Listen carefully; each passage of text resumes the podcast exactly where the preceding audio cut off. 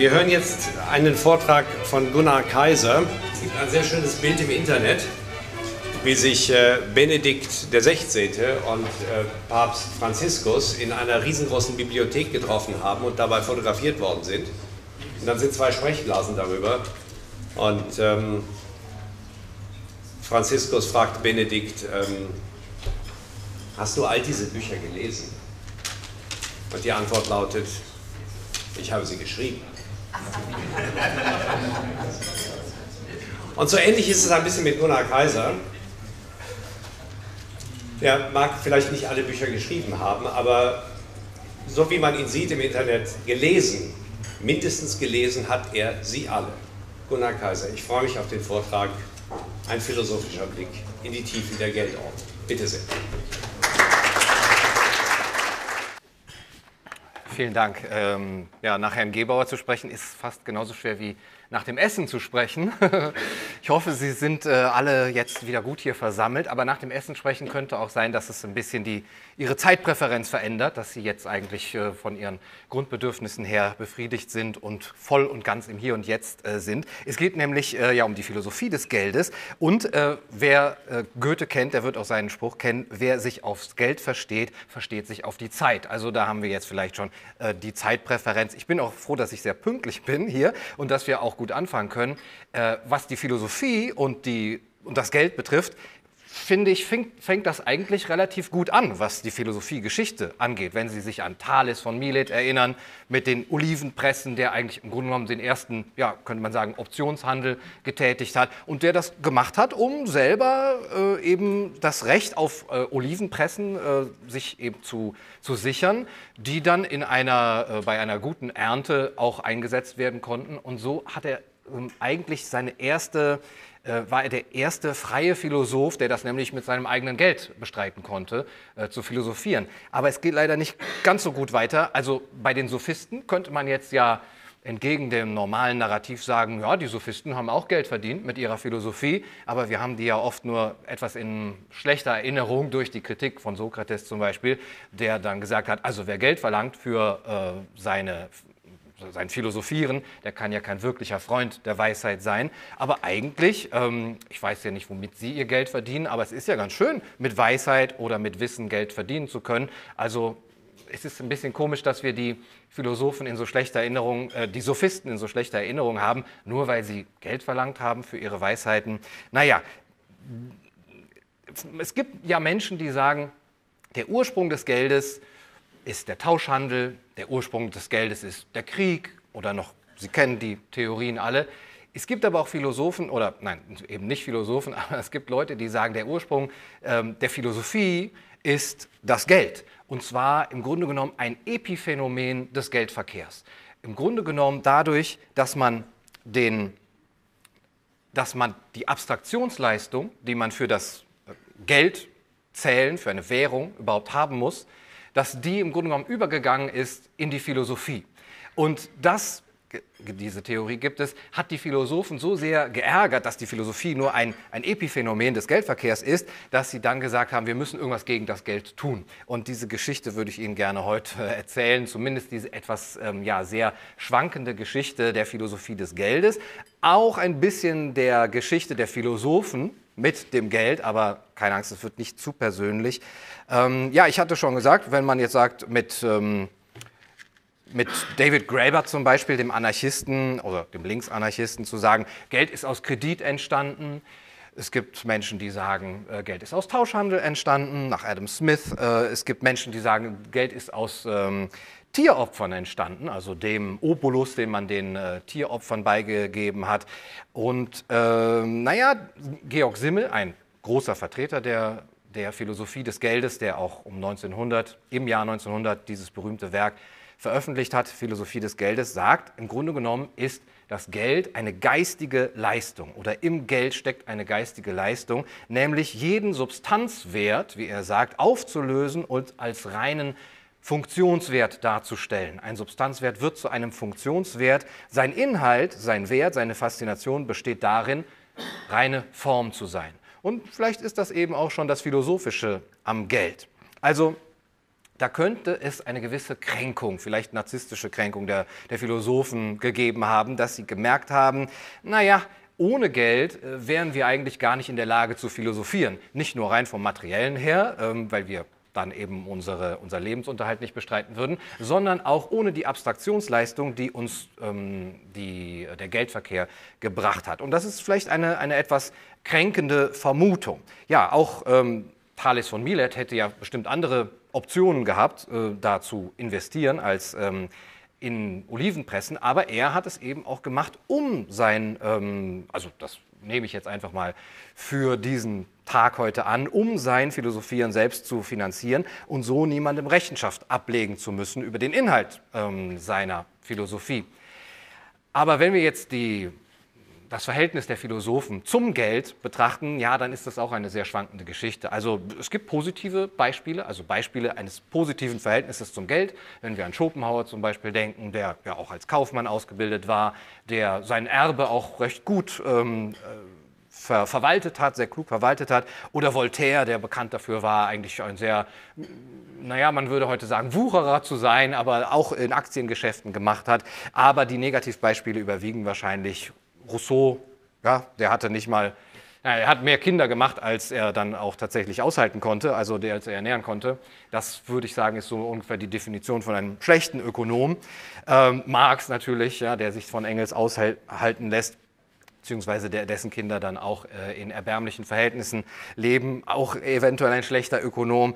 Wittgenstein, ähm, der erst sein Erbe verschenkt ja, und dann als Lehrer arbeiten muss, zur Strafe sozusagen. Ähm, und er hat es verschenkt 1914 an einen, ähm, um wohltätige Zwecke eben zu erreichen, womit er dann äh, zu einem großen Teil Georg Trakel finanziert hat, der dann zwei Tage darauf gestorben ist. Also auch eine sehr schlechte Investition, wenn man äh, jetzt von, von diesem Beispiel ausgeht. Also Wittgenstein hat ja bekanntlich dieses Bonmot, kann man heute sagen, geprägt, worüber man nicht sprechen kann, darüber muss man schweigen.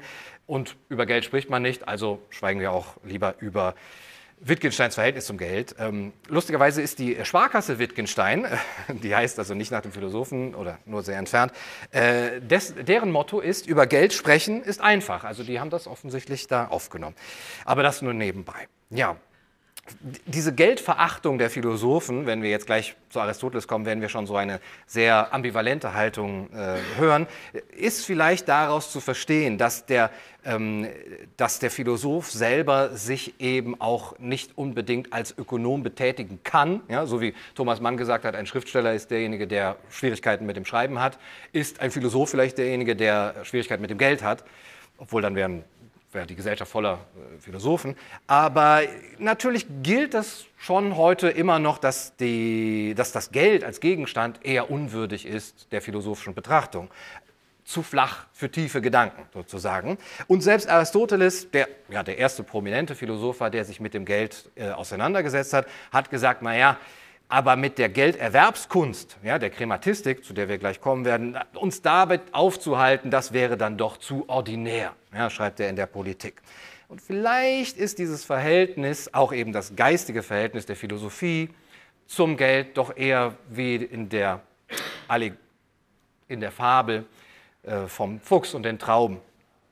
Ähm, denn es ist vielleicht schwer, diesen Doppelcharakter des Geldes immer mit im Blick zu haben, auch für die Philosophen, dass Geld zugleich etwas ist, was einen immanenten Wert hat, man will Geld haben, als auch etwas, was ein Verhältnis zwischen Dingen, ein Wertverhältnis zwischen Dingen beschreibt. Und da zwischen diesen beiden Polen geht das meines Erachtens immer hin und her. David Grabber zum Beispiel, der schon erwähnte, sagt, ja, äh, es hat Doppel, dieses Doppelverhältnis, aber sobald das Geld nicht mehr als Beziehung zwischen Dingen, die von Wert sind, betrachtet wird, sondern als eigenständiger Gegenstand, also um seiner Selbstwillen verfolgt wird, hat das Geld die sozialen Beziehungen korrumpiert.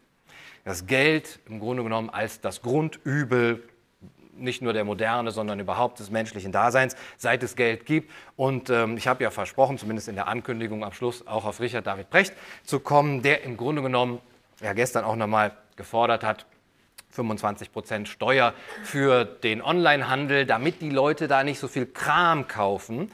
Und ich werde versuchen, das gleich herzuleiten aus seiner Sicht auf das Geld als dem Grundübel der Menschheit. Ja, Werteverfall. Also Geld korrumpiert. Ähm, absolutes Geld korrumpiert absolut sozusagen. Ähm, also das Verhältnis zwischen Geld und Moral wäre das erste Verhältnis, was ich hier in den, in den Vordergrund äh, stellen möchte. Das Geld als Medium lässt es erst zu, böse zu sein, ist eine der Grundbehauptungen von vielen Philosophen, die sich ähm, mit der Philosophie des Geldes auseinandersetzen. Man beutet andere Leute aus mit Geld, man hat egoistische Bedürfnisse, die kann man nur mit Geld umsetzen, man will reicher sein, besser dastehen als andere Leute, man lässt das Böse zu, damit ist Geld böse. Also so wie man sagt, ähm, Waffen erschießen Menschen, äh, ist äh, das Geld eben dasjenige, was die Menschen böse macht oder zumindest ihre Bosheit erst ermöglicht. Ähm, bei Sophokles kennen wir das ja schon, äh, kein schlimmeres Gut erwuchs uns als das Geld, wie Kreon sagt. Und ähm, die Frage ist natürlich, warum die Philosophen sehr schwer nur da rausgekommen sind, das Geld als das Grundübel ähm, der, ähm, der Menschheit zu sehen. Also bei Aristoteles im Grunde genommen kann man sagen, er schließt so ein bisschen an an diesen äh, Gedanken in Antigone. Verdienen darf man nicht um jeden Preis, wie Creon sagt, denn schmutzige Gewinnsucht führt bekanntlich ins Unheil öfter als in Sicherheit. Schmutzige Gewinnsucht ist immer der Verdacht, der dem Geld und der Beschäftigung mit dem Geld ähm, anhängt. Aber bei Aristoteles finden wir erstmal eine sehr faire Auseinandersetzung, schon in der nikomachischen Ethik, mit den Funktionen des Geldes als, als Tauschmittel, als Maß für den Wert einer Sache und für die Intensität von Bedürfnissen. Man findet eine Auseinandersetzung mit Geld als Kredit, als Maßstab für aufgeschobene Bezahlung, da sind wir wieder bei der Zeitpräferenz, sowie als Bürgen für einen späteren Austausch, falls jetzt kein Bedürfnis vorliegt. Und daher muss alles, was untereinander ausgetauscht wird, das ist jetzt ein Zitat aus der nikomachischen Ethik, gewissermaßen gleich den Zahlen addierbar sein und dazu ist nun das Geld bestimmt, das sozusagen zu einer Mitte wird. Diese Mitte, diese Mittefunktion des Geldes werde ich auch gleich nochmal ja, in die Mitte der Aufmerksamkeit rücken. Denn das Geld misst alles und demnach auch den Überschuss und den Mangel. Es dient also zum Beispiel nur äh, zum Beispiel zur Berechnung, wie viele Schuhe einem Hause oder einem gewissen Maße von Lebensmitteln gleichkommen. Ähm, nun ist aber Kraft Übereinkunft, das Geld, gleichsam Stellvertreter des Bedürfnisses geworden und darum trägt es den Namen Nomisma, also griechische Wort für Geld damals, weil es seinen Wert nicht von Natur aus hat, sondern durch den Nomos, das Gesetz und äh, es bei uns steht, es zu verändern und außer Umlauf zu setzen. Ja, das Geld macht auch bei Aristoteles oder schon bei Aristoteles die Dinge kommensurabel. Ähm, es, es stellt eine gewisse Gleichheit unter den Dingen her, die vielleicht an sich nicht vergleichbar wären und von denen einige Philosophen auch sagen, sie sollten auch nicht vergleichbar sein.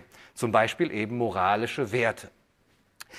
Aristoteles wieder, ohne Austausch wäre keine Gemeinschaft und ohne Gleichheit kein Austausch und ohne Kommensurabilität keine Gleichheit. Also erst die Kommensurabilität, und das ist das Positive bei Aristoteles Sicht auf das Geld, ermöglicht Gleichheit, ermöglicht Austausch und ermöglicht dann eben Gemeinschaft, also eine soziale Funktion, die dem Geld schon hier zukommt.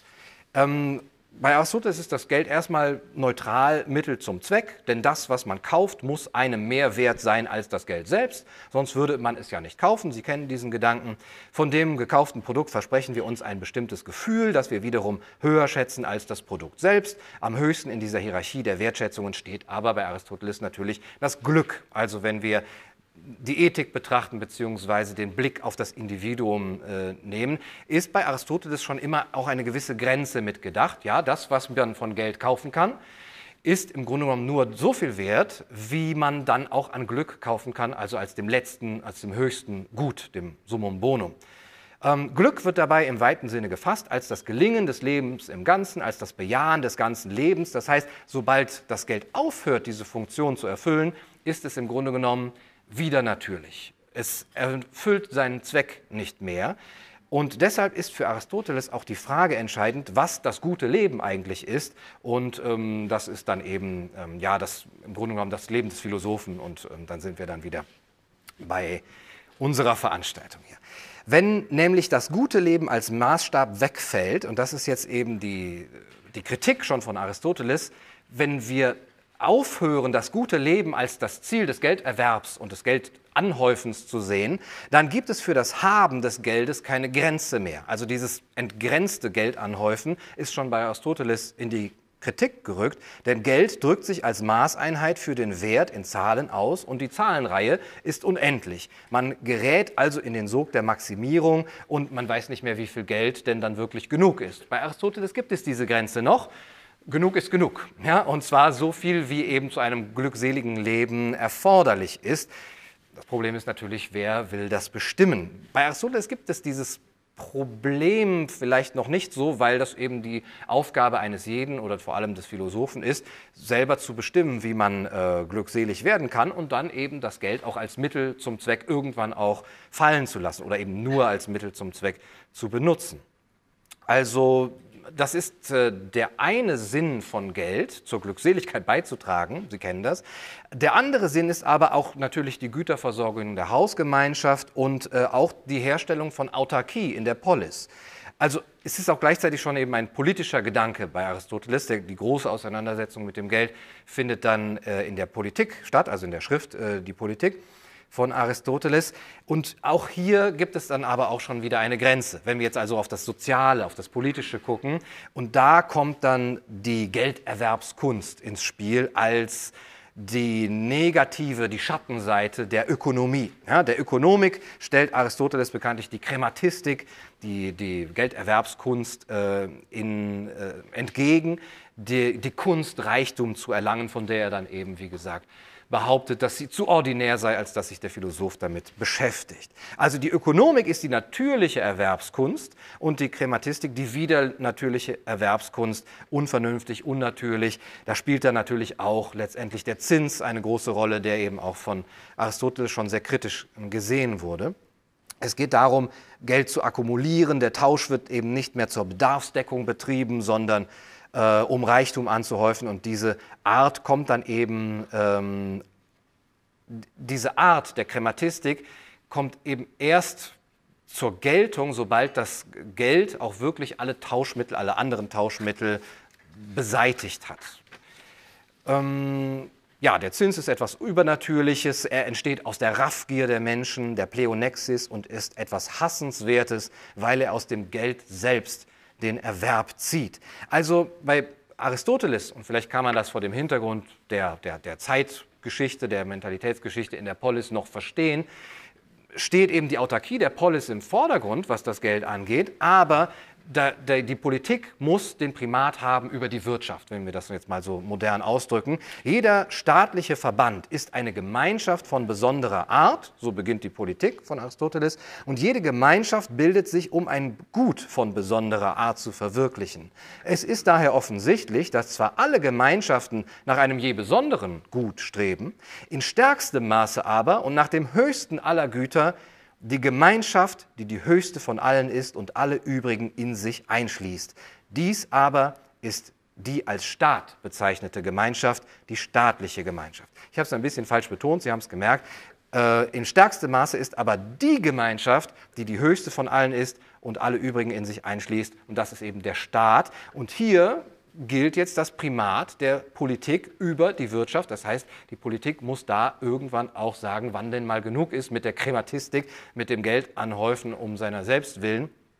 Ähm, wenn dann nämlich die Autarkie der Polis gesichert ist, dann muss nicht noch mehr ähm, durch Tauschhandel erwirtschaftet werden. Ja, wir, wir, springen direkt mal 2500 Jahre äh, zu Richard David Precht, wie ähm, versprochen. Es gibt ein sehr schönes ähm, ja, kleines Interview mit ihm auf YouTube, das äh, ihn zeigt als Kritiker des Geldes, aber auch eben als Kritiker der Moderne. Er hat jetzt sich nicht genuin in irgendeiner Schrift, soweit ich weiß, mit dem Geld ähm, auseinandergesetzt, aber er sagt, im Grunde genommen nimmt er die Kritik von Aristoteles auf und sagt, der Gleichmacher Geld hat alles nivelliert in unserer Gesellschaft. Das ist zum einen, das konzidiert er, ähm, die Ursache unseres großen Wohlstands, aber, aber, er wäre ja kein Philosoph, wenn er nicht sagen würde, aber es macht uns auch nicht restlos glücklich. Er sagt sogar, ja, seit es Geld gibt, haben wir gemerkt, dass wir, oder durch, dadurch, dass es Geld gibt, haben wir gemerkt, dass wir nicht ähm, restlos glücklich werden können. Früher, da konnte man restlos glücklich werden, weil die Dinge noch einen Eigenwert hatten. Sobald das Geld eingeführt wurde, für ihn ist es 1850, der, zumindest der vollständige äh, Wechsel von Tauschwirtschaft, Tausch, Tauschwirtschaft, so gar nicht so ein schweres Wort, zur Geldwirtschaft, äh, der hat dann dafür, dazu geführt, dass alle Menschen nur noch ähm, Werte miteinander vergleichbar machen können und deswegen auch die moralischen Werte oder auch die Werte unseres glückseligen Lebens im Grunde genommen aufwiegbar sind in, in Gold oder in Geld und im Grunde genommen wird ab einer bestimmten Summe jeder korrupt. Sowohl was eben die Moral angeht, als auch was das eigene, die eigene Glückseligkeit angeht. Bei ihm geht es vor allem so in die, in die Fokussierung auf die Zeit, äh, Zeit als neuer Luxus, als das, was das Geld im Grunde genommen ersetzen soll, weil wir Menschen jetzt gemerkt haben, dass man mit dem Geld als dem großen Nivellierer ja nicht glücklich werden äh, kann, muss jetzt eben die Zeit als, neuer, ja, als neues Luxusprodukt, als kapitalistischer Wert, wie er sagt, herhalten. Ähm, und dann hat eben auch nicht mehr jeder seinen Preis. Also für ihn ist tatsächlich nur die Menschen sind nur korrupt geworden, weil es das Geld ermöglicht hat. Ja, ohne Geld gäbe es keine Korruption äh, und eben auch keine Korrumpierbarkeit. Äh, wo ich da schon mal gesagt habe, der, das ist so, wie wenn man annehmen würde, die Menschen hatten erst Sex, als es Betten gab. Äh, aber zumindest äh, ist das Brechts Lesart. Und dann sind wir infolge des Um Tausches oder des Wechsels von der Tauschwirtschaft zur Geldwirtschaft zu Kapitalisten unserer selbst geworden. Kapitalisten unseres eigenen Lebens, Investoren in unser äh, Liebesleben, Investoren in unseren Spaß, in unseren Freundeskreis und wir sehen alles nur noch unter ähm, ja, monetären Gesichtspunkten und das ist ja wahrscheinlich auch der Grund, warum jetzt alle hier sind. Und ähm, das ist eigentlich eine sehr herkömmliche Kritik der Philosophie, die Precht dann eben, sagen wir mal, populär macht. Ähm, Irgendetwas ist verloren gegangen nach Precht durch die Einführung des Geldes und äh, das, was wir wieder äh, finden können, ist im Grunde genommen die Zeit, indem wir zu einem Weg zurückfinden, nicht nur das Geld abzuschaffen, das steckt, diese Idee steckt dahinter, sondern auch die Uhren. Also er sagt das nicht so ähm, ausdrücklich, aber im Grunde genommen sagt er, früher waren die Menschen nicht nur restlos glücklich, weil es ja kein Geld gab, keinen Nivellierer, sondern sie hatten auch unendlich viel Zeit, sagt er wortwörtlich so. Sie hatten keinen Stress vor Einführung der Uhren. Früher, er sagt auch, sie hatten ja nicht mal Uhren, wie sollen sie sich dann äh, Stress gemacht haben? Sie hatten keinen Zeitdruck außer dem Wechsel zwischen Tag und Nacht. Ähm, sie haben ihre Zeit nicht mal gemessen. Dieses Messen, oder der Eigenschaft des, der Messbarkeit ist, glaube ich, für Philosophen oder zumindest für Precht eine sehr schwierig zu, zu akzeptierende ähm, Eigenschaft, dass man Dinge messen kann, weil sie dann vielleicht ihren Zauber verlieren. Alles, was man vergleichen kann, verliert seinen Zauber. Man ist dann auch äh, transzendental unbehaust irgendwann. Und auch wenn man die Zeit messen kann, verliert sie im Grunde genommen ihren Wert. Also äh, wir lassen uns die Zeit auch stehlen. Das, äh, das ähm, beziehungsweise das Wichtige bei der Formulierung ist, wir lassen uns die Zeit stehlen. Die Zeit wird uns gestohlen, ebenso wie uns eben die Werte gestohlen werden. Die moralischen Werte, das, die Auffassung, was ein glückseliges Leben ist, wird uns gestohlen vom Geld und unser, unsere Ruhe und unser stressfreies Leben wird uns gestohlen von der Uhr und dann vom Smartphone. Im Grunde genommen sind es hier die, diese Mittel, die unser Leben erst ähm, schlecht machen, schlechter als früher, als wir noch als edle Wilde eben durch äh, die Savanne streiften. Und wenn wir etwas an den Mitteln drehen könnten, dann könnten wir wieder zu diesem ja, ursprünglichen Zustand, Paradieseszustand, zurück. Also Geld wird im Grunde genommen so wie die, wie die Uhr als das Subjekt gesehen, als der ja, Bösewicht, der ähm, den, für den Werteverfall eben auch gesorgt hat. Norbert Bolz äh, sagt, dieser Werteverfall ist vielleicht doch eher auch zu sehen als Werteverzicht. Dass der Kapitalismus heute sagt, wir kümmern uns gar nicht so sehr um Werte, weil wir das den Menschen selber überlassen wollen und auch nicht, wie sie ihre Zeit verbringen und ob sie sie messen. Wir ziehen uns daraus äh, zu, äh, zurück und Bolz sagt, die kapitalistische moderne Gesellschaft verzichtet auf moralische Werte zugunsten eines anderen, viel effektiveren Funktionssystems. Also da, wo man früher moralisiert hat, wird jetzt monetarisiert. Norbert Bolz. Ja, das stört vielleicht die Philosophen etwas, dass man äh, eben da nicht mehr so stark moralisieren kann im Kapitalismus. Andererseits gibt ihnen das ja auch eben ihre Daseinsberechtigung. Ja, ähm, Georg Simmel, ich frage mich gerade, ob ich ihn nicht einfach äh, über den Tisch fallen lasse mit Blick auf die Zeit. Wie, äh, Herr Gebauer, haben Sie einen, einen Tipp für mich? ja, ich bin so bei dem ersten Viertel meines Vortrags angekommen, aber Sie kennen das. Sie kennen. ja, ja, ja. Also vielleicht, wenn Sie noch fünf Minuten, wir haben ja auch ein bisschen später angefangen, wenn Sie noch fünf Minuten Zeit haben, ähm, möchte ich doch gerne noch meine Theorie der, ähm, des, oder Theorie, meinen Vergleich des Geldes mit der Sprache auch ähm, zur Sprache bringen.